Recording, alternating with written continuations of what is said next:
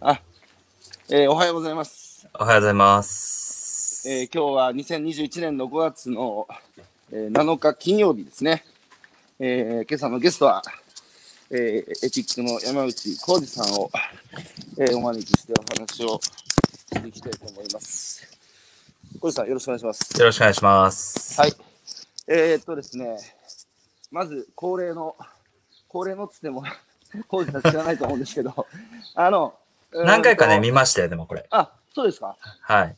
誰、誰の会見見ましたあの、気仙沼の、あの、三浦さんでしたっけああ、三浦君ね、うん、うん、彼はうん、東日本大震災が生んだき希望の光の一つでうすんよ。、うん。うん。あの、まず最初にですね、はい。えー山内浩二が何者かっつう自己開示 を、はえー僕が Facebook でシェアしてる間に、だいたいは1い分,、か1分ぐらいですけど、はい。えーお願いしてもよろしいでしょうか。わかりました。はい。それでは、あのーお願いします。はい。はいえー、エディックの山内です。まあ、ひろゆきさんと同世代ですかね、ほとんどね。あのそうです。ね。はい。大何個、学、何個、何個違うんでしたっけ私90あ、76年の3月生まれですね。あ、じゃあ2年ですね。 2年ですかね。はいうん。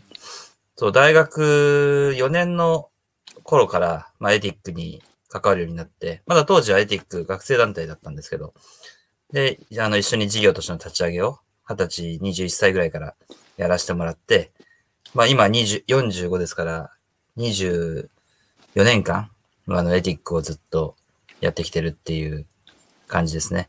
あの、まあ、起業家を目指す人たちだったりとか、あの、その起業家の支援というものをずっとあの真ん中に置きながら仕事をやらやらせてもらってます。ひろきさん、どんな感じで話したらいいですかね慣れ、慣れてないからね。そうそう、あんまりねこ、自分の話しないからね。そうだよねそ。うでもたそうたまには、たまには自分のこと喋りましょう。はい。あと、あとね、15秒ぐらい。あと15秒ぐらい。あの、そうね。うん。僕とので僕との出会い。ひろゆきさんとの出会いは、そうね。ひろゆきさんとは、あれもう、何が最初だったかちょっと、記憶が もう人に会いすぎて、こうもう。ね、曖昧ですけど、なんか覚えてるのは、ひろゆきさんがあの、量子版右腕派遣やりたいみたいな、こことを。言ってましたよね。言ってた。よく覚えてんね。うん。なんかあの、僕ら東北で右腕派遣っていうのをやらせてもらって、はで、なんかそういうことを言ってる人がいるっていうのを、まあ、エティックのあの宮城から聞いて、多分宮城から先に会ってますね、ひろゆきさん、多分ね。そうです、まさに。で、なんか宮城から聞いて、どんな人だって、はいうん多分秋湯かどっかで、はいな、なんかね、どっかでの合宿で、ひろゆきさんと、はいあの、話したの覚えてるんですよね。秋湯だ。秋湯ですよね、多分ね。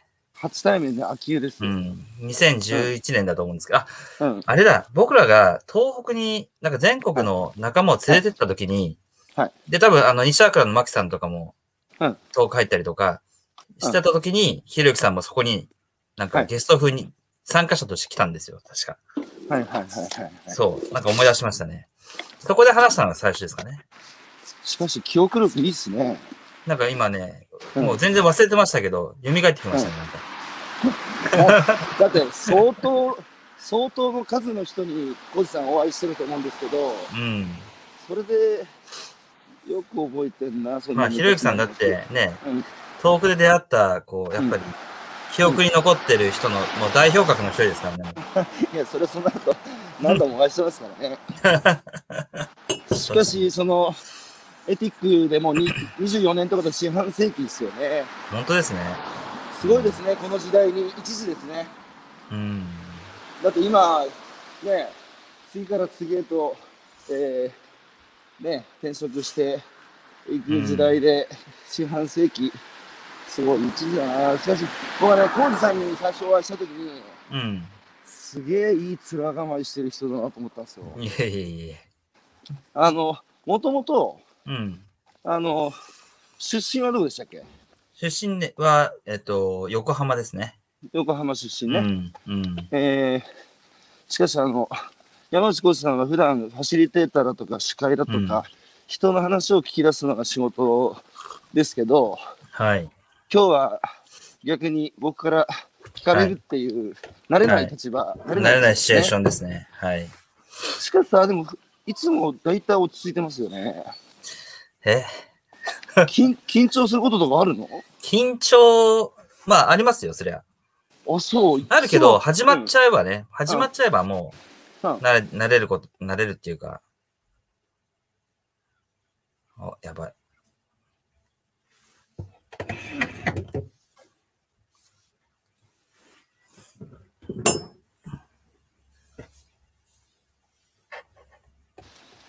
あ、ひろきさんごめんなさいね。電波が今悪いかな。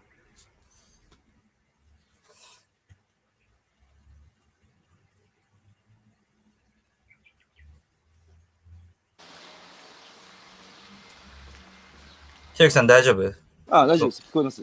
ごめんなさいね。はい、聞こえます、聞こえます。大丈夫ですか。それで、当時う、ん。あの、早稲田ですよね。そうです、そうです。あの、浩二さんって、うん。あの、どんな風に育てられました管理されて育てられた放任されて育てられたあいや、結構自由だったと思いますね。あ。うん。親は何やってたんですか親は、父親は建築、まあ、うんえあの、建築関係というか、うん。やってて、母親は、まあ、専業主婦ですね。看護師ですけど、うん。うん。はあの、まあ、3人兄弟いたんで、いまはあ、専業主婦で育ってもらった感じですね。い。何番目ですか真ん中です。真ん中。うんこ。れで、早稲田入って、あの、うんやあれ野球やってませんでしたっけ野球やってました。高校球児高校球児。それ結構ガチでやってた。ガチですね。ガチでやってましたね。甲子園目指してた。甲子園目指してやってたポ。ポジションどこですかポジションは、控えの内野手ですね。内野手。レギュラー、うん、レギュラーではなかった。内野手どこですか内野はもうサードもセカンドもショートも全部やっあてました。まあ、守備、守備しか上手くなかったんです。 あ。打つのは、打つのはダメ打。つのは、打つのはダメ。打つのはダメ。しかし、浩二さん、あの、うん。ね、東北勢にとって甲子園の優勝級の白川越えはね悲願,、悲願なんですけど、ですよね。それより昨日さ、うん。お大谷と雄星とダルビッ シュ3人が大リーグで、確かに全員東北じゃないですか。全員東北で2人花巻ですよ。本当ね、すごい日でしたね。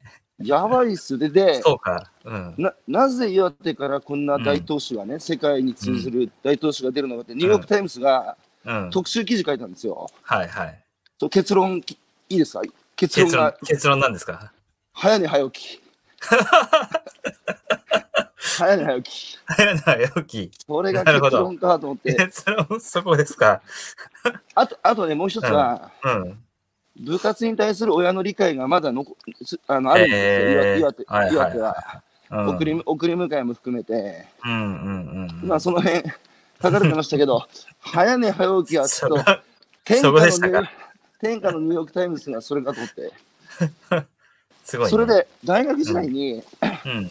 そのエティックに関わることになってきっかけって何なんですかこれはね、うんまあ、まあ、だから高校まで野球やってて、で、付属でやってたんで、まあ大学もそのまま、あの、エスカレーターで上がって、で、仲間も結構、双日ってやつ、当日ですね。はい。おー荒木大で、輔な後輩です。はおい。一応ね。まあ僕らの時は弱かったんですけど、あ、の、で、だから仲間たちも結構大学で野球やってて、はいはい。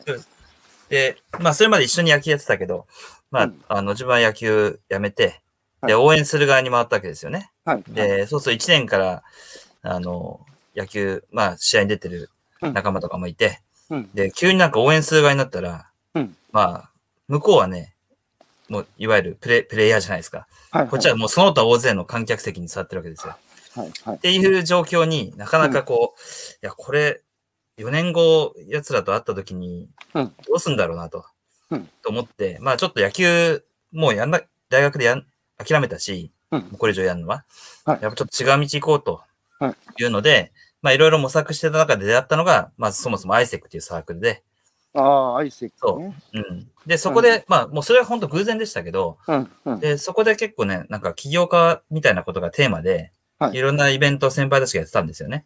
はい。ななので、まあ、アイセクで起業家でやってたら、いろいろ調べてたら、なんか、早稲田には、はいあの、宮城春夫っていうのがいて、はいで大学で言うと3つ上なんですけど、あ、宮城さん、早稲田の先輩。そうそうそうそう。はいで、当時はいサークルでね、あの、まあ、エティックやってて、はで、いなんか、学生で起業家を目指してる人たちが集まってるうんコミュニティがあるらしいっていうのを知りうん、で、なんか一緒にイベントやるようになったんですよ。はいはいはいはい。それが大学1年の終わりとか2年生とか。ななので、結構宮城と知り合ったの結構古くて、94年、95年ぐらいから知り合っていたんですよね。なるほど。それでなんかいろいろ接点があって、うんで、最初のね、初対面覚えてますけど、うんなんか、あの、先輩に言われて、先輩がある会議に呼ばれて、はいけどなんか行けなくなったから山内借りてくれって言われて行って、うん、うん。そそこはなんか学生の起業家とかを育てようみたいななんか会議だったんですよ。経産省かなんかの。はいはいで、そして学生でいたのは宮城と自分で、うんでも緊張していくわけですよ、それこそ。うん、うん。でもなんか初対面で野球の話でなぜか盛り上がったんですよ。はいはいはいはい。 彼もね意外と野球好きで、スポーツ好きで、好で、まあ、野球好きに悪い人いないなと 思って、なんか急にね、仲良くなったんですよね。そコう。ウジさん、ちょちょっと一瞬待ってくださいね。あどうの、ぞどうぞ。はい。棒が固まってるやつで一回リロードします。はい。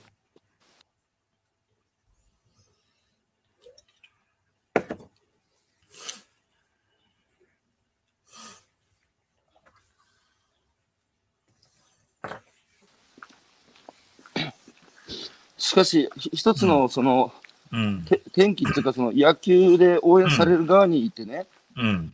で、舞台から観観客席の上に上がって、うん。その他大勢の一人になった時の気持ちって、うん。ちょっと渋いっすよね。渋いっすよね。うんそまあでも結局その後さ、う。うん。野球じゃなくて今度起業家を応援する側にもありましたよね。そうだね。結果的にね。うん。でも向いてたんですよ、それがね。どうなんですかね。なんか、あの、まあ、向いてるのかどうかとか含めてわかんないこともまだ多いですけど、やっうん。ままあね、あ、でも楽しくはやってますけどね。もちろん。今の仕事が向いてるかどうかなんてうん。わかんないですよ。もっと向いてる仕事あるかもしれませんうもんねん。。うん。あの、やっぱりね、いろんな起業家と会ってると、うん、まあ、起業家とか、そういうことやりたい人たちとね、会ってると、はいみんなやっぱすごくね、思いを持ってうんやるじゃないですか。まはあ、い東北の復興の時も思いましたけど、はいやっぱすごいなって思うんですよ。うん、うん、みんいろんな人たちの思いに触れてね。うん、うん、だから、まあ、それをこう、関わらせてもらうっていう仕事ですけど、うん。なんかね、あの、だからもう本当にリスペクトしかないですよね。起業大学家の皆さんに、ね。はいうん。あの、その大学うんうん。 1年の時にその学生で起業するなんて当時24年前ですよね。そうそうそまだ普通じゃない時代ですよねう。。全く普通じゃないですね。やっぱずずいぶん変わった人たちが集まってた。そうそう。だから、で、まあね、あんまり起業家って、まあ、先輩たちが始めたことなんだけど、もともといは、はいサークルの中でも。はいあの、まあ正直あんまピンとこなかったんですよ、最初は。うん、うん、うん。起業家とか、はいなんか、あの、金稼ぎしてる悪い人たちみたいなイメージが ね、正直あったし、はいはいだ。から、あの、当時のエティックの集まりとか行って、なんかイベントでね、うんなんか目隠しし、目隠しながら、はい目伏せながらね、はいみんな借金いくらしてるみたいなことやってるわけ ですよ。だからその映画ね、すごく覚えてるんですけど、はい何ここの人たちなんだろうみたいな。シュールだな。あそう、そんな、そんなことやってどどうすんだろうみたいな。だかうん、うん。ら正直すごく別に起業家目指したかったわけでもないし、はい。あの、そんな、まあそんな生き方があるなんてことも知らなかったですしね。うん、親もね、サラリーマンだし。だけどまあ、あの、その時に出会ったいろんな経営者の人たち、あの、は大人のね、うん、うん。は、生き様かっこいいなと思いましたね、やっぱね。うんそれぞれみんなビジョンを持って自分なしで立って、はい道はい。切り開いてる姿っていうのには、うんやっぱりあの、二十歳の頃に、二十歳というか10代後半のぐらいにうん、たくさん会わせてもらったので、うん、それはやっぱすごく印象に残ってますよね。だから野球しか知らなかった自分に急に起業家みたいな選択肢が次にはいはいは触い。れるみたいなね。はい。なんか、す世の中すごいなとは思いましたね。なるほど。うん、これ、ちょっと、岩永敦君、白石陽子さん、僕まだ固まってますか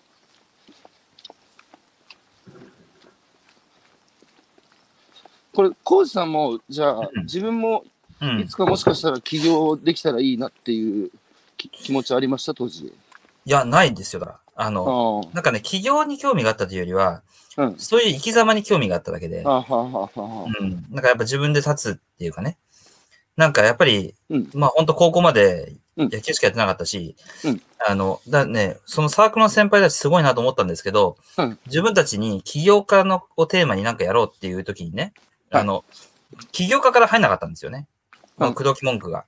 はいこれも覚えてるんですけど、あの、山内なんで大学入ったんだみたいなこと聞かれたんですよ、急に。うんはいで、言わ聞かれてもね、うんあの、野球やりたかっただけだけなんで、うんであの、まあ、親父も早稲田だし、あの、早稲田で野球やりたいなって、うで、ん大学で野球やりたかったから、もともとは。うん。だから、まあ、それもあって高校附属の野球部入って、だけはどそこでね、あの、すごい連中がうん同期にいっぱいいて、うん。なんか、あ本当にうまいやつやつらってこういうやつらだな、みたいなのに触れて、うん結局挫折するわけですけど、うん。うん。うん。だから野球やりたかったから大学行ったぐらいなんで、うんあの、大学っていうか高校を選んだんで、そんな大学なんで来たのって言われても、うん目的がないわけですよ。はい自は分いの中はにい。それ以上の。はい。はい。だから、うんいや、それだみたいなこと言われるわけですよね。うん。うん。そうじゃなくて自分で切り開いていくのが起業家だみたいなうん。話になって、うんなるほどなと。それは、こう結構ね、あの自分やれてないぞっていううん。うん。ことを18の時にあの感じたのが起業家っていう言葉との出会いで、ただそれでもやっぱり金稼ぐ悪い人たちみたいなね、あ のその先入観は消えされささらず、うんそうそう、そんな感じでしたね。だから起業家になりたいっていうよりは、あの、自分でちゃんと立って生きていくっていう生き方はしたいなって思ったっていうね。なるほど。うん。あの、全然なんか自分のこと喋るの苦手だっつってて、饒舌じゃないですか。いや あの、あれですよね、その、うん。日本の義務教育課程っていうのは中学なんですけど、うん。うん。その後の高校、大学も、うん。ほぼ何のために行くのかっていうことを問うことはないですよね。そうですね。まあ、みんな行くから行くみたいな。うん。いや、まさにそうでしたね。うん。で、僕、あの、あの今、慶応の SFC 休学して、あの、うんうん。えー株式会社無常っていう、あの、無常館の無常で、うんうん。その葬式をあーイノベイノベーションするっつってる、あの、変な、変な若い子いいんですよ。うん。で、彼面白いのが、あの、高校行くかどうか自分で決めろって親から言われたらしいんですよ。はいはいはいはそうすると、高校ってなんだって当時考えたらしいんですい。ね。うんうんうんうんで、考えた結果、彼は自分の意思で、うん。その東京の子なんですけど、あうの、ん。同然高校を選んで、うん。なるほど。うん、で、自分で行ったんですよ。うん。すごいね。そうすると、大学時代にもう休学して起業するなんていう、つ常に彼はね、そもそものな、なんでやるのかっていいうのや、それね、すごいね。う。うんん。そこですよね。そこですよ。だからね、ほんとそれすごく、すごいなって思いますね。うん。なんか、だから、うん自分の頭で考えるみたいなことはいを、はいはい。正うん直、知らなかったですね、高校時代まで。うん。てか、機だ会からながない、機会ない、ね。。そうそううん。で大学入って、そういう経営者たちといっぱい話をさせてもらう、聞かせてもらう機会があって、うん。聞かれるわけですよね。なんで高校でやってんだとか、うん。うん。あ、何のためにやるんだろう、これとかね。だから大学入って、サークル入ってはい、初めてなんかね、考えるっていうことがね、あ、うん。考えるっていうことはこういうことなんだっていうことをね、うん正直知り、なんかその頃ね、覚えてるんですけど、うんあの、今日は何について考えるかを手帳に書いて、今日はこれについて考えようみたいな。そんなことを18、19の頃ね、やってましたね。へー考えるって面白いぞみたいな。そうか、じゃあ、企業、ん企業家はそういう意味で、あの、んコーさんのそれまでの思うん。考停止の人生に、そうそうそうそう刺激を与えてくれたんです与えてくれました。でもうだから本当スポンジのようになんかね、面白くて、それが。うんうんあ、こういう、こういう頭で高校時代野球やってたら、もっと強くなれたし、もっと上手くなれたなって思いましたね、その頃ね。なるほど。もうい、もう2年早くね、知りたかった、みたいな。しかし宮城さん、あもうんもともとそのうん起業家集めたなんたらかんたらっつう取り組みは、うん。宮城さんの上の代から始まってたんですかあれはね、なんか宮城と、宮城のサークルの、なんだっけな、なんなんかのサークルなんですけど、の先輩と、はいはい宮城の同期と3人で始めたっていうのは聞いてますね。ああそれなんはで93年だから高校、私はまだ高校生ですね。うん。それはなぜそれをとう取んり組み始めたのか聞いたことありますか、ありますあります。あのね、うんなんか、まあ宮城はね、 宮城の話になっちゃうけど、はいあの、怒られるからね、あんまり喋りすぎるとね、あの、うんちょっと気をつけますけど、はい。まあ、徳島のね、高校で、はい徳島で育って、で、まあ、それこそあの、ひろゆきさんも大好きなうん尾崎をね、聞きながはらい過ごした高校生活を過ごすわけですよ、彼も。はい、はい。で、なんか東京出てきて青学のね、そばってさ、あ野崎のあるじゃないですか。うん。あの、で、青ある学出身だしね、そこに乗り込んでいくみたいなちょこっととを待った。やってたらしいんちょっと待っですけどね。はたい。宮城さんって青学出身あ、違います。宮城早稲田ですけど、だから、わざわざ尾崎、ここ尾崎かみたいな。それは ね、いや、僕も、あれですよ、前う、ん今、会社仙台前ですけど、あのうん、まさに、うん。えー尾崎豊のあの、モニュメントがあるうん。ところの、のすぐそばに会社あって、うん。で、命日になると若いやつがそろそろ集まってきてやってては、で、僕もその中に混ざってやりましたよ。 やって ました。そうなそるほどう。まあ、だからなんかね、世の中に対するなんか不条理なのか、何かを感じてね、彼は過ごしたんでしょうね。なるほそれでど。大学入って、まあ、うんメディアに行けば変わるのかとか、それで、はいなんかあのメディアのね、バイトやったり、なんか笑っていいともとかでなんか働いてたらしいですよ。はいなんかそんなことややってみたりとか、政治家とか、なんかいろいろやってた中で、うんあの、で、あでなんか、あの、教育のこと始めたりとかね、いろいろ彼はやってたんですけど、あの、まあ、その時にその先輩が、先その先輩たまたま、当時、これ珍しいですけど、ベンチャーキャピタルでバイトやってたんですよ。はいはいはいはい。その92年とか3年の時にね。うんうん。 これは、この人すごいなと思うんですけど、で、あの、それで、いや、起業家っていうのがあるぞと。うんっていう話になって、あ、それは面白いねっていうのでうん、始めたらしいですね。で、一番最初にやったイベントが、うんうん就職ちょっと待ったシンポジウムっていうイベントで、昼食ちょっと待ったシンポジウム。そうそいやー、先進的ですね、当時24年前。う。先進的四半世。紀前そう。そう。っていうのは聞いてま就す。 職か。アツシ、そうアツシ、25年前にこんなことやってる人がいたぞ。就職ちょっと待ってね、シンポジウム。今でこそ当たり前だけどね。それ、うんそのベンベンチャーキャピタルで働いてた、あの、うんミニさんのお友達っていうのは今何やってるんですかね。今ね、GMO のグループ会社で社長やってますね。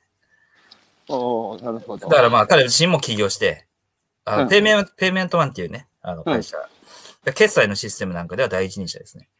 で、いろんなベンチャーに今出資する、それこそベンチャーキャピタリストでもあるし、なるほど。じゃあ、25年前っていうことは、俺が21だから、こうまさにあれですね、うん就職氷河期とか言われ、うん、うん、そうそうそここうそう。で停滞、まあ、失われたもう30年になりますけど、社会が停滞し、うん、人々が思考停止になり、うん、で、なんか一石投じようっつうので、うんうん、あの、始めたんですね。そうでしょうね。だから就職活動で、まあ大学まではね、結構みんな好きな、好き勝手やるじゃないですか。うん、うん。大学生活、特に大学生活ってね。はい。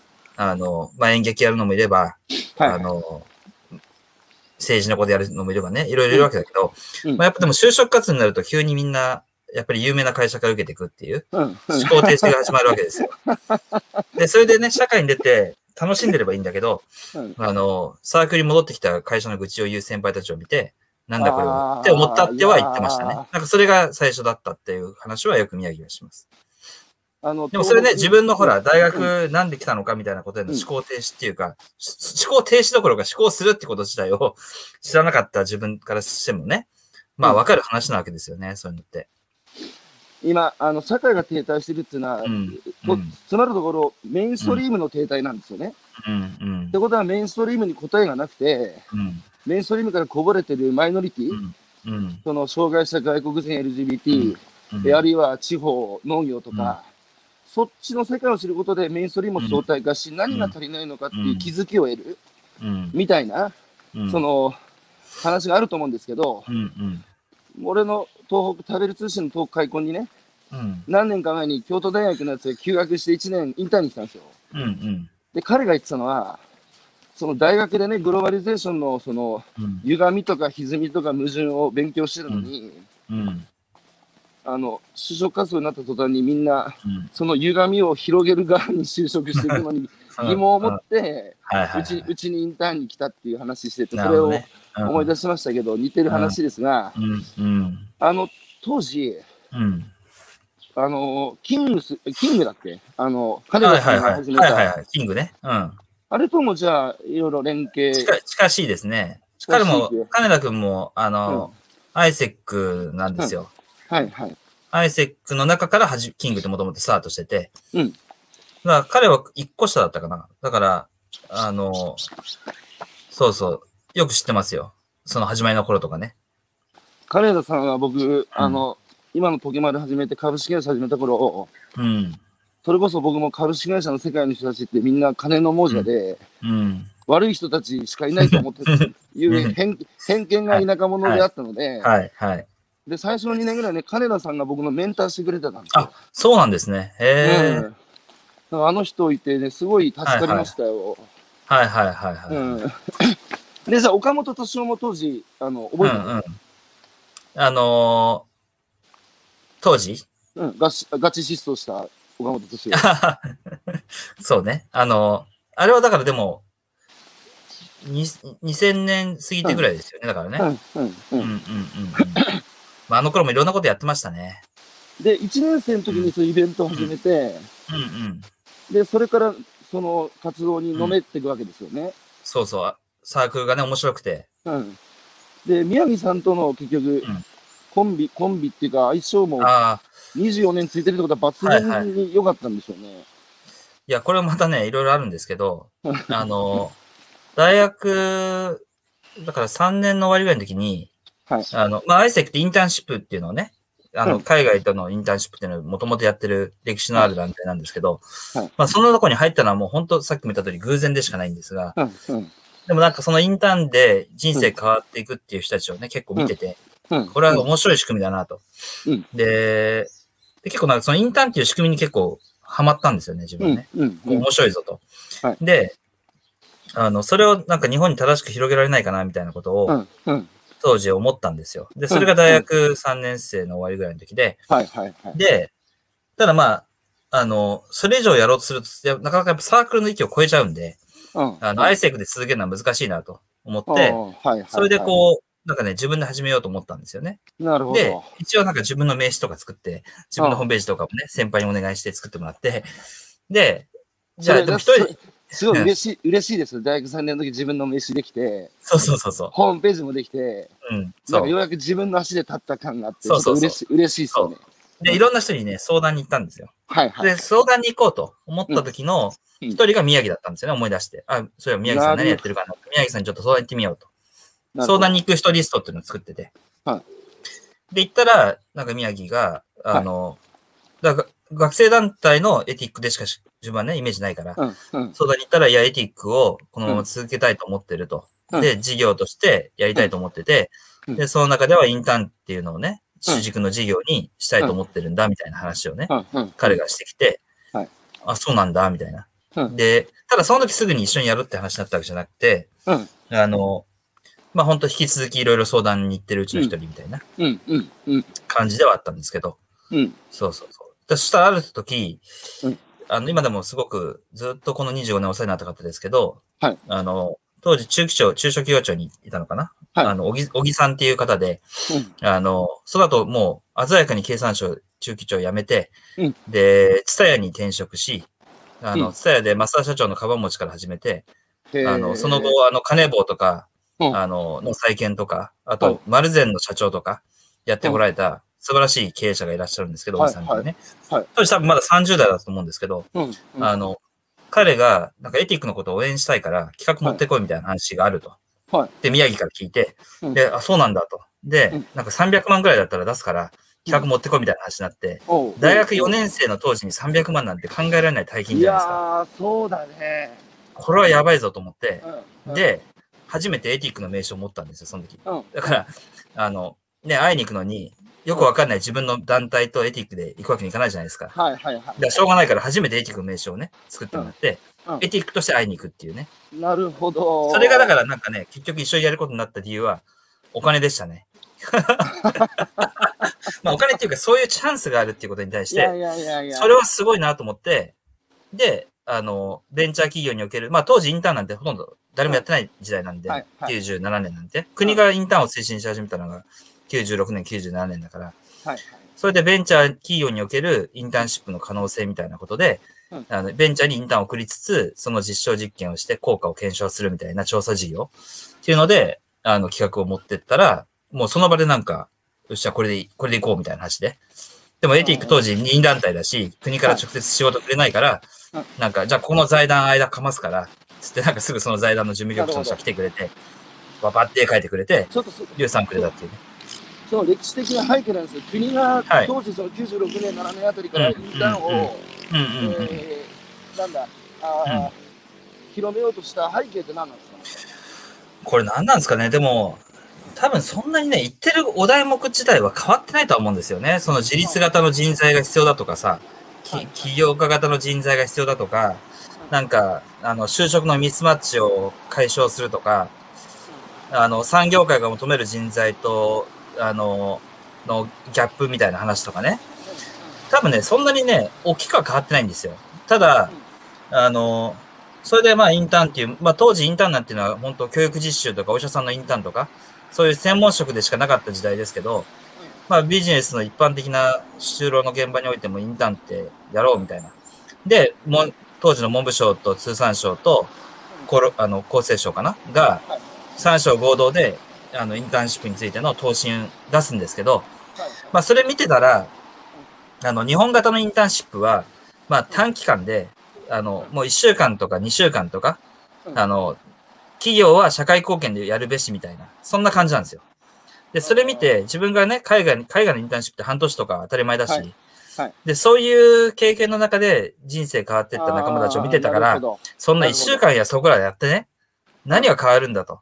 いうので、うんうんまあ、それでインターンシップを正しく日本に広げたいと思ったっていうのが、あそれで長期インタ長期そうそうそう、長期のインインターンシップをちゃんとやろうって、なんかね、若気の至りでね、あの、その当時インターンシップのことちゃんとやってる人なんていいないから、ターン、うんあの、それなんかね、大学時代にちょっとかじってたぐらいだけど、うんけどなんか興味あったし、これやりたいと思って、それでなんか始めたんですね、自分も。しかし今興味深い話そのインターン、ねうん自立型の人材をっていうのを、うん、あの四半世紀前から言っててうん。今も言ってますよねそうね、変わんないもん、ほんと。これ教育も、教育っつうか、そのうん、うーん1984年ぐらいにうん、当時の文部省のあの、うん、うん、えー議論の中でこれ議事録も残ってるんですけど、うん、あのこれからはそのそれこそ創造性あふれる多様なね、はいはい。えー自立した人材を、うん、えー我が国はやっぱり教育として、うん、えー大きな目標に定めなきゃいけないって、うん、ういん、議議論やってるんですよね。うん、で今の教育のその主要アジェンダの一つじゃないですかこれ。うん、うん。つまりそのずっと変わってないんですよ。そうなんですよね。で問題はそれをもって、その文科省何やってんだとかそのうん、学校現場の教育何やってんだとか、うん、うん、批判する人たちいるんですけどうん、うん、僕そもそもねうん。社会の側がお題目であってから建前ではね、うえん、ー自立した多様な創造さふれる人材を求めるって言ってるけど、う本音で求めてんのかなと思ってん。わかる。うん。だってそうそう つまり面倒じゃないですかそんなやつ入ってきたら会社に、そうそうそうそ だって実際僕 100, 100社以上受けて全部落ちたから ねう。めんどくさいからね。僕そうそうそう。だからつまり、つまりうん社会が求めてない以上、うん。そのが、うん、家庭と社会の架け橋である教育もね、変わんないです結よ局ね。変わらないっていう、だからやっぱ社会の側が問われてるんですよね。いや、ほんとね、それ、その通りですよね。なんか、うん自分は、じゃあやってきたことなんだろうなってはい、はい。思った時ね。に、うんうんうん。あの、だからそういうふうに飛び出したいと思ってる、うん。まあ当時は本当同世代ですよね。うんあのうん自分も二十歳とか21始めてるから、はいなんかそういう飛び出したいなと思ってる人たちにとってのうん機会を作るっていうことはやってきたと思うんですよね。うんエティックとして。で、それはインターンだったりとか、うんまあ企業支援だったりとかね、社会企業の支援だったりとか。はで、いそうやってこう一定数コミュニティもできてきたし、仲間も増えてきたし、やってきた気分になってたわけですよ。うん、うん、だけど、今、広瀬さん言った通り、じゃあ、うん世の中のマスが変わったかっていうと、うん実はやっぱそうじゃなくて、うん自分たちがやってきたことって、まあ、うんあの、今のね、既存のレールとか既存の枠組みでは、はいなんか、いあの、居心地悪かったりとか、もっとなんか飛び抜けたいぞみたいな、うん。そういいう人たちにとってのコミュニティとか機会は作ってきたはいつもりだし、やってきたけど、ね、じゃあ、世の中のマスどうかってうん、うん、見ると、全然そんなことはなくて、うん、なんかそれはね、東日本の時にもすごく感じたし、なんかうんだからもっともっと世の中が大きく、うん。そいやあのあの時にそういうふうに世の中になっていくチャンスになるかなとも思ったし、うんあ、の、そうであすね、の、ね、だけど、こう、だからなんか階段をね、積み上げてってはいるんだけど、うんその単に積み上げていくだけでは、うん、いかんともしがたいなっていう、はいはいはいはいはい。その中から無力さでもあるし、うんうんなんか、あの、やっぱちょっとやり方変えていかなきゃダメだなっていうのはすごく、あの、思ったし、今も思ってますね、うんそこはね。いや、うんその無力感っていうのは僕も、うんあの共有しますよ。うん。あの、うん、僕も本当、同じような気持ちなんですけど、その、うん。さっき言ったね、うん。この、なんで高校行くんだっていう、うん。うん。その、そこを問わずにみんな行くから行く。うん。で、まあ、い言ってしまえば小中学校はまあ義務教育だからしょうがないですけど、うん。みんな行くから行くの思考停止の延長線上に、うん。まあ会社入って、で、サラリーマンやって、うん。で、今先進国でね、あの、大人に今の仕事に生きがいややりがいを感じますかって質問したときに、うん。一番入って答える人が少ない国が日本らしいんですよ。はいはい。だから、その、ちゃんとしなさいって言われて育つじゃないですか。うん。うん。ちゃんとししろって、ちゃんとするって何なのかなって考えたんですうよ。ん。うん。うん。俺もちゃんとしなさいって言われて育ったんですよ。ちゃんとしてなかった から。でもそれって結局、とどのつまり、うん。みんみんなからずれるなですよね。そうね。ねみんなからずれると迷惑かけるからって話ですよね。うん。うん。だから、その、やっぱりちゃんとしてない人たち、まあ、東日本大震災も、確かうんにトリガーになってね、うん。そういう、その、要は何が縛ってんだってあんあんたをってういう、ん。うん。そのやりたいんだけど踏みとどまってるっていう人たちや、うん。あるいはそのやりたくないんだけどしょうがなくやってることが当たり前になってる人たちうん。うん。の当たり前を突き崩すきっかけにね、うん。あの震災がなるんじゃないかなって僕も思ったんですけど、うん。まあ、なかなかなりえなかった。うん。だけど今回のコロナはさ、うん。またさ、震災と違ってさ、そうそうそあの、リーマンとさ、震災の時う。は、うん、結局、金物の動きっていうのは止まらなかったけど、うん今回止まったじゃないですか。うん。うん。そうすると足止まって考える時間できましたよね。うん。うん。だから質的な変化のよ、こう、が起きんじゃねえかなってまた思いたいんですけど。なんか、うん。みんなが当事者に今回な,、なりましたよね。しなかりもまくしたねら、暮らしというね、うん暮らしとか、本当働き方とか、はい。結構根っこのところでうん揺らぎがあるから、うん。これは大きいですよね、すごくね。いや、僕も同感ですわ。うん。あの、ちなみに学生時代、ちうん。ょっとあの、ななんつうか、もし差し支えなければでいいんですけど、はい。な仲間であれですよね、あの、う不ん幸にも亡くなった方いましたよね、事故が。ああ、はいはい。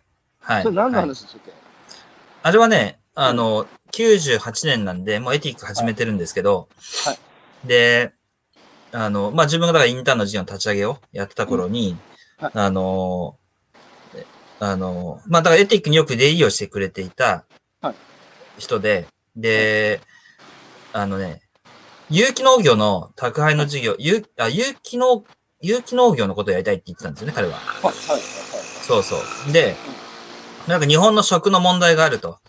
うで、だからそういうので有機農業の支援をしていきたいんだっていう。うんで、認証制度とかもやりたいし、でもなんかまずは始まりはそういうことに若い人たちが触れられるようにうん、有機農業でのインターンとかをやりたいと思ってるみたいなことで、はい。うん、うん、そんなことをね、あの、98年当時に、あの、言ってた男がいて、で、まだあのオイシックスが始まる前ですよね。全然前ですね。うん全然前。で、まあ、彼もね、あの、あるベンチャーに自分で1年間、デッチ暴行というか、勝手インターンみたいなことをしてね、で、社長の右腕みたいなことやって、いろいろビジネスのことを覚えて、うんそれで会社始めたんだけど、なんか会社よりも、もっとこう、ノンプロフィット的に、だから運動的に広げないとダメだ。だから今、ひろゆきさんだったらね、もう絶対意気投合し ますよ。そういうね、いい男がいたんですよ。うん、うん。で、あの、まあ、共通の友人が、あの、葉山の方にいて、はいで、まあ、彼は、あの、自分も一緒にインターンの事業を立ち上げさせてもらった時の仲間なんですけど、ええで、まあ、彼のところにちょっと遊びに行こうって言って車で行って、はいはいでその帰りにね、車で事故に遭って、そうそううんそれで、あの、亡くなっちゃったんですけどね。うんそれは98年の8月の6日ですね、命日は。それ、車に乗ってた人は他にいたんですか、だから自分と、あと、事務局長をやってる、あの、鈴木、とあと彼ですね、3あー人。な、なるほど。うんじゃあ、浩二さんは、うその時ん。にもしかしたら命を落としてたかもしれないわけですよね。いや、ほんとそう。鈴木もね、首の骨折って、もう半年間ずっと寝たきりだったし、うん。もう10万年本当に、あの、あの、全然大したことなかったんですけど、そう。ちなみに、あの、うん大分県のうん。離島で、うん。今、漁師やってる宮、宮本慎一っていうのがいるんですけど、うん。彼、すごい今はもうイノベーションを起こしまくってて、うん。若い漁師なんですけど、次から次へと、この前もす、えー農林水産大臣賞取ってたし、うん。うん。うん。うん。あの、すごい勢いで変革を起こしてるんですけど、うん。うん。彼もね、高校球児で、高校終わった後、うん。うん。あの、造船所とかで働いてたんですけど、はいはい。ある時帰省した時に友達と車でドライブしてる時に、うん。 4人で乗ってて三事故っうんて3人死んで彼だけ生き残ったの、いやー、それは辛い。うん。だけど、うん。やっぱり彼はね、それで、うん。うん。あの、人生観、死生観変わってうね、ん。うん。ほんで漁師になって、うん。そこからもう、明日、今日できることは今日やる、明日来ないかもしれないからって言うっん。て、うん。すごい勢いでやってるんですよね。うん。うん。だからなんかこう、明日、ポイントですよね。明日来るとは限らないじゃないですか。うん。いや、ほんとそうですね。だけども明日来るのが当たり前だと思ってるとやらないですよね、今うん。日。でも、仮にさ、うん。余命宣告されると、うん。やっぱりもう、ね、時間の使い方優先順位変わってね、うん。その、やっぱりやりたいことやるようになると思うんですうよ。ん。うん。うん。だからそう、どうそういうふうに、この豊かな社会の中で思えるかですよね。うん。死が遠いっつうか。そうね。うん。これだから、すごくね、その、うん。死が遠いっていうのは本当、うん。その、難しいよね。だから、あの、うん。別にね、自分もしたくてそういう経験したわけじゃないし、はいはい。あの、あの、うんうんなんて言うんだろうね。だから、うん。けど、まあ東日本の時もそうですけど、そうっ突すね然ね、亡くなられるそうでっすね。てそういでうすね時は、やっぱりはい実はあって、はいだからなんかやっぱそういうことを、こう、うんあの、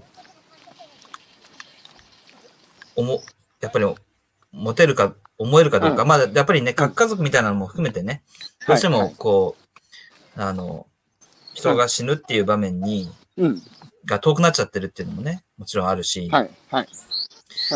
だけどやっぱりそこが結構、なんか生々しく本当はあるっていうことをね、僕らもやっぱり油断すると忘れちゃうし、ああ、そうなんですあよ。のそうそう。、そううん別になんかね、ずっとそんなこと日々すげえ強くい思やっいてや生き生きられるかっていうといやそいんやなことなくて、はいはいはい。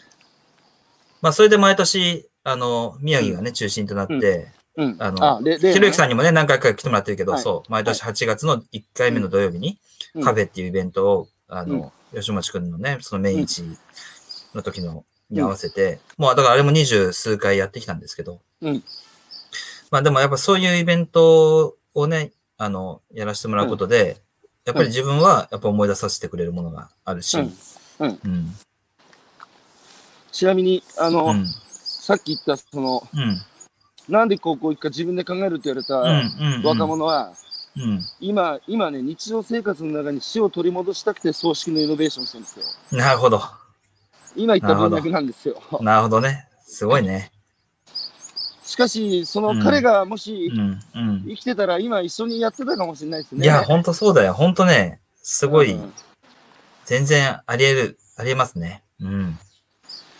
で、その後、あごめんなさい。うんで、話戻ると、うんうん。大学を出るときに、じゃあもうそのままエティ,、エティックに入って、そうそう。うんうんもう就職するって道はうん。閉ざし、えー腹くね、く結った果わけで的すね。に。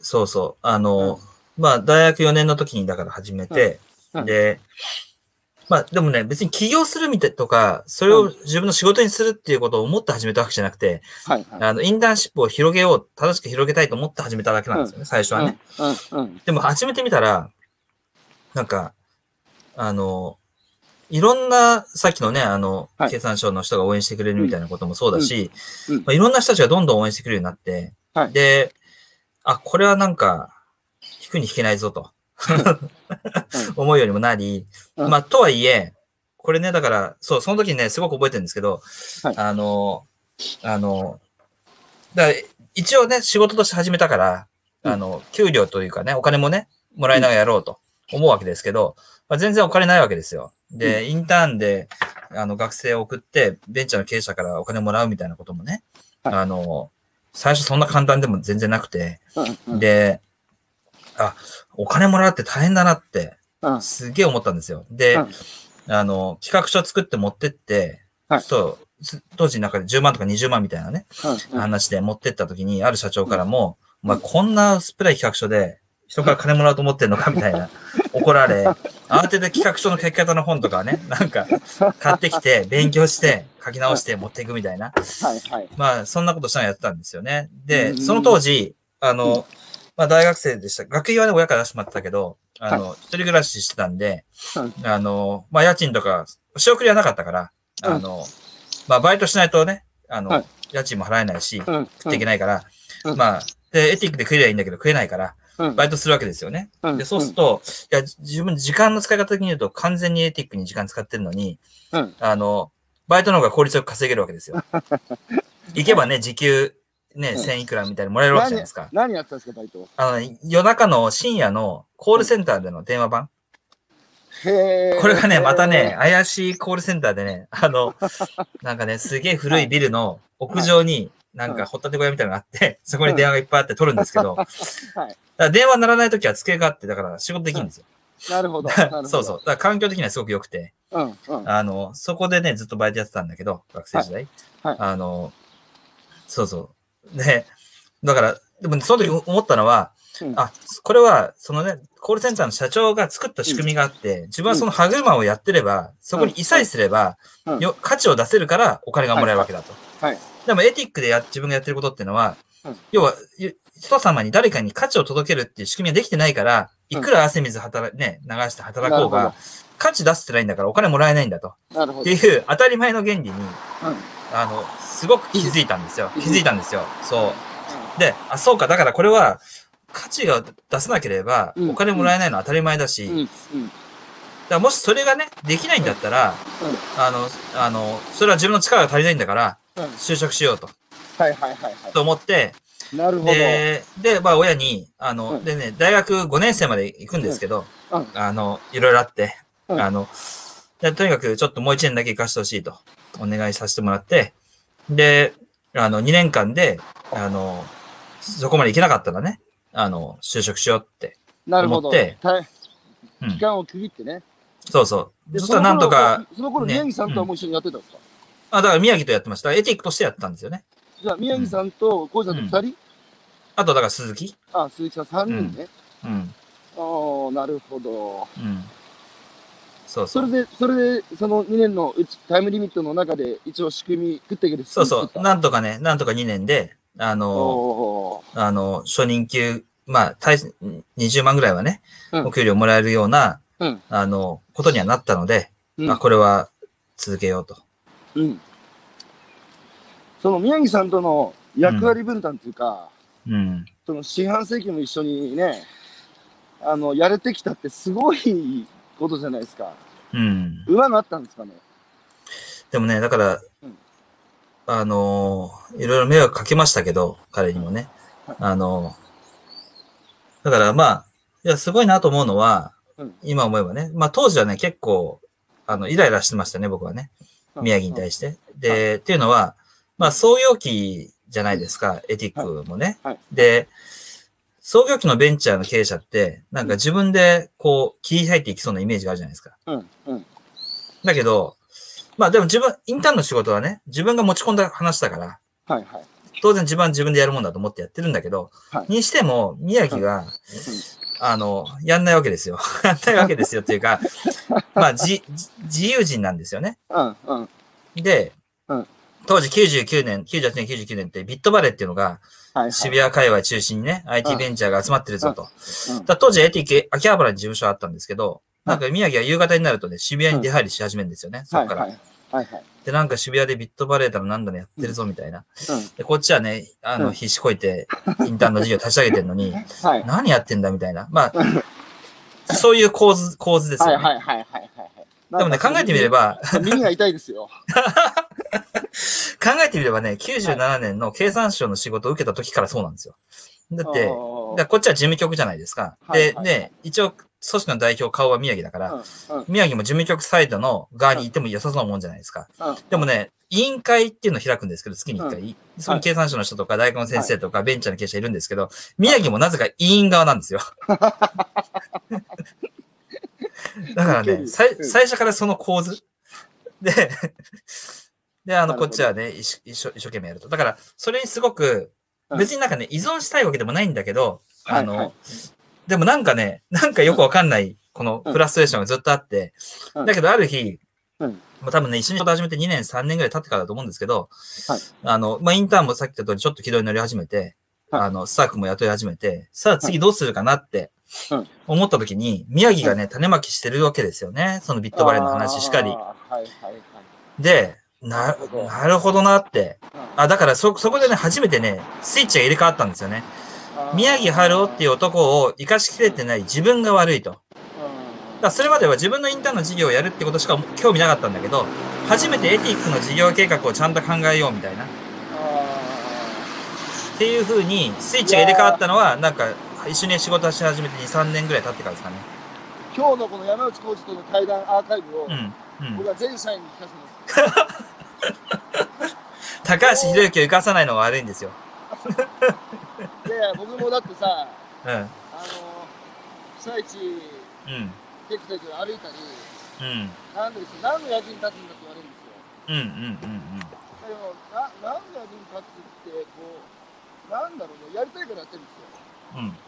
でもそれが何かを切り開くともやっぱ思ってて、そのまあ、まあいいや、言い訳がましくないから、その辺にことってい て、まあいい話聞きました。それでスイッチが切り替わった。そうそう。切り替わった。で、その後は、まあそういうあの、うん。関係性の中で今までうん走ってきたわけでそうですね。うすん。よね。で、そのまあだからなんかね、自分は自分でやりたいことやってる。はいだから、で逆に言うとだからね、その、創業期のエティックにおいて、組織において、創業期の組織において、うん、もっと物言いたくなるなるようなもんじゃないですか。そうはい、ね、宮城代表でうん。うんだからそういう意味で言うと、自分がやりたいことをやる上でうん、なんて言うんだろうな、ブレーキになるなっていうふうに感じた瞬間は一回もなかったんですよね、宮城がね。あー存在として。はいはいだからその、そのリーダーシップっていうか、そのあり方、彼のあり方はいの凄ささに気づくようになるのにもまた時間かかりましたけど、それは振り返ってみるとすごいことだなって思いますね。それちょっともうどういうことだ浩二さんがやりたいと思うことをブレーキをかけないっていうのはだから、なんていうのあの、一応ね、代表だから組織のね、なんかやることに対して、それはいいとかダメとか言いそうなもんじゃないですか。うんうんうんだからいいとかダメ、だから宮城くんに、宮城に、これやっちゃダメだよとかっていうふうなことを言われたことって一回もないんですよね。へえすごいねそう。あのね、質問はしてくんですよ。あの、いやらしい質問を投げかけてくんですよ。はいはいはいで、あの、考えざるを得ない構造に持ち込まれるんですけど、ああ、はいはいはい。ダメっていう言い方はしないんです。しないですね。しなかったですね。あうーん。だから本当自分事としてやらせてもらったし、うん。あの自分の事業としてインターンの事業を立ち上げさせてもらったし、で、そうやって初めて彼のうん生かし方みたいなことを覚えたっていう。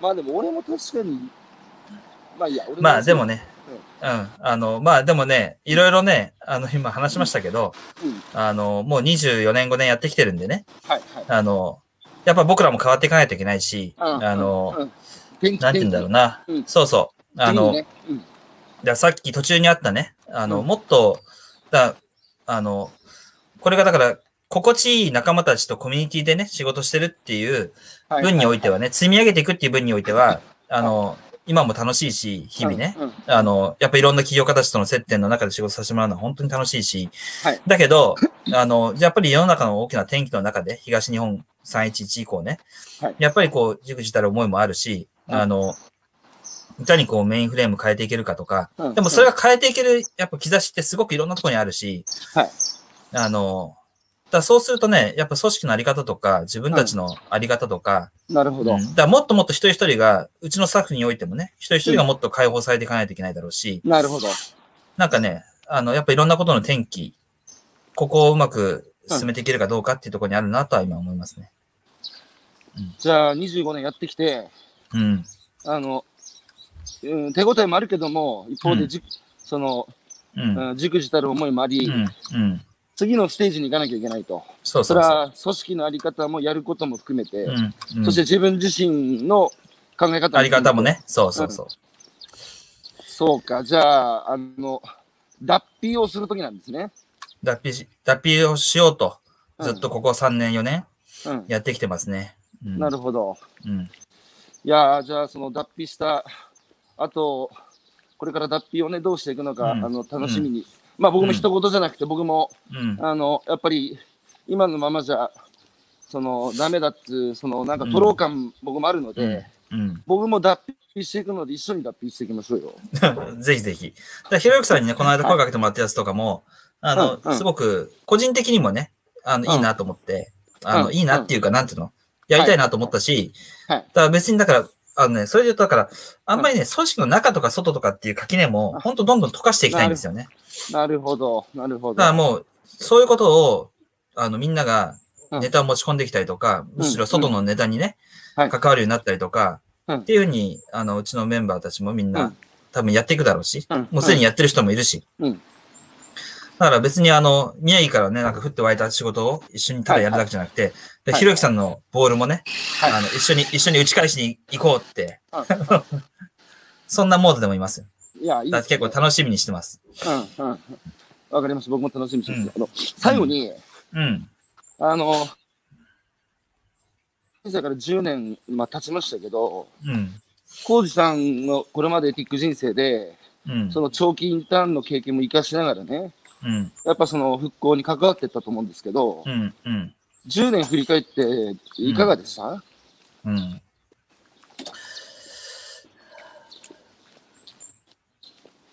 これね、難しいんですけど、うんあの、まあ、基本、あの、うーん、難しいな。あのね、難しいよね。うん、んあの、やれたなと思うこともあるし、もちろん。うん、うん、あの、最近でやっぱ嬉しいのは、うん。あの、当時ね、やっぱ中学生とか高校生だったとか、場合によっては小学生だった子たちとかが、はい、はい。あの、立ち上がり始めてるじゃないですか、遠くで。うん、うん、うん。やっぱそういう姿に触れられるとか、うんそういう子たちと、この10年やってきた先輩たちとかが繋がり始めるみたいな絵は、見たかった景色だったんで、うん、うんあの、それはなんかね、やっぱすごく嬉しいんですよね。うん。嬉しいなと思うことが多い。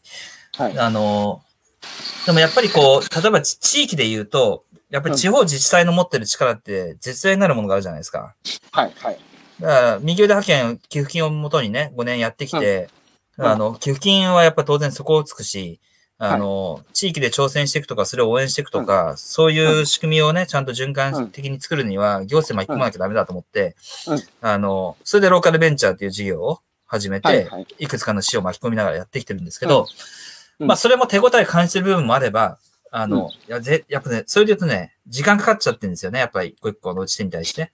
はい、はい、はい。はいだからやっぱなんでこれね、時間かかるんだろうなっていううん、思うところもあるし、あの、まあでもそれが今の実力だなと思うところももちろんあるし、うんうんあの、なんかね、だからやれたなとか見たかった景色が見えてる部分もあれば、うん力不足だなと思うこともあれば、うん複雑な感情ですね。なるほど。うん。まあ、難しいですね、この10年を総括するっていうのは。うん。うんうんあの、浩二さんがこれまでおやりになってきたこと25年間、うん。あの、オルテガっていう人が、はい。大大衆の反逆っていう本うを書いてるんですけど、うん。うん。その先進国で行われてきたことは性の国有化だって言ってるんですよね。うん。うん。うん。つまり生きるということを国にね、委ねて、うん大企業に委ねて、うまあ、納税すればいいでしょっていう。ん。うんで。あとは社会保障も含めて国が何とかしてくれっていうう。ん。そのやっぱり国有化された性をうん。僕らの手に取り戻すっていう、うん。自分たちでやろうぜって国が答え出す時代じゃないんだから、うん。それぞれの地域で地域の数だけ答えもあるしね。うん。で、個人の数だけ、うん。そのなんか国有化された性の奪還をうん。うん。星さんはしているように見えるんですよね。まあ僕もそうですけどう。ん。うん。うん。まあ、あの、いやー僕ね、コウさんと話してるとね、うん。心地いいんですよね。なんつうかね、うん。波長、波長が合うっていうか、全くストそうレねス感じないんですよね、最初から。うんいやー、今日も一瞬で終わってしまいましたけど、終わっちゃいましたね。はいそはいはう。い。もっと話したかったことね。あの、東北オープンアカデミー立ち上げの時の話とか ね。あの、いろいろあったんだけど、あの、 いやー、でもね、今日は、ね、いろいろ喋りいすぎました。いやいや、今日はね、はいすごくいい話を聞けました。うん。うんよかったで非す。常にいい話を聞けました。ありがとうございました。ありがとうございます。ということ、で、はい小。路さん、あの、ね、えーこれから先も末永く、はい。えー僕は小路さんと死ぬまで付き合っていきたいと思ってるの で、ありがとうございます。よろしくお願いしますよ。ろしくお願いします。はい、ということで、えー今朝は、えーエティックの山内浩二さんからお話を1時間伺ってきました。浩二さん、ありがとうございました。ありがとうございました。はい、今日も良い一日をお過ごしください。